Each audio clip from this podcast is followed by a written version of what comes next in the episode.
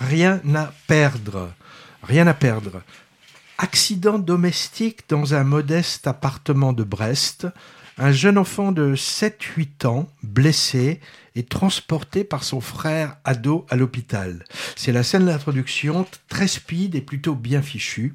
Problème, la mère, célibataire, était absente au moment des faits, travaillant de nuit comme serveuse dans un bar. Alors dans ces cas-là, signalement aux services sociaux, avec un engrenage judiciaire qui se met en place. Et le film va suivre les démarches de la maman qui va faire des pieds et des mains pour conserver la garde de son enfant. Alors elle fait d'abord la sourde oreille, hein, comprenant pas trop ce qui se passe quand elle reçoit des papiers officiels.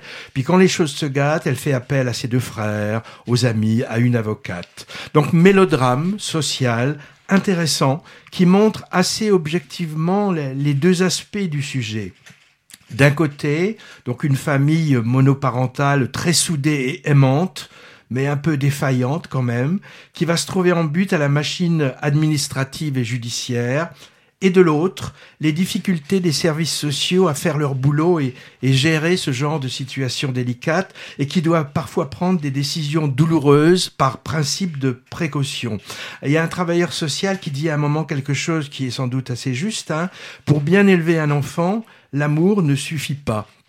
Je pense que la, réalisatrice s'appelle Delphine Deloger, qui vient du documentaire, et dont c'est le premier long métrage de fiction, a dû pas mal enquêter auprès des services compétents pour l'écriture de son scénario. On a au casting Virginie Efira, très bien en mère éplorée et battante. Elle jure très bien, hein, Virginie Efira, même si on pourrait dire, peut-être parce qu'on la voit trop, elle surprend de moins en moins. Et des seconds rôles soignés également. Je pense en particulier au, frère marginal, interprété par cet acteur qui s'appelle Arié Voltalter. Moi, j'ai découvert récemment excellent en braqueur militant d'extrême gauche, jugé dans le procès Goldman de Cédric Kahn. Il y a aussi India Hair, India Air, en assistante sociale intransigeante. On peut voir cette actrice en ce moment dans la parodie de Polar du Nord qui s'appelle Polar Park. Ah oui, il a un rôle complètement, complètement différent. Alors, à noter, alors on peut penser, si on veut, que c'est un gage de qualité. Le film a eu des, récompenses au festival d'Angoulême et de Deauville.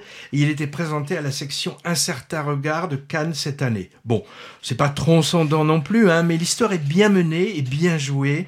Et c'est plutôt émouvant. Moi, j'ai versé quelques larmes en, en, même temps que Virginie et Fira qui en versent pas mal. Patrick, toi tu l'as pas vu, mais je crois, te connaissant, que tu évoquerais peut-être du chantage émotionnel.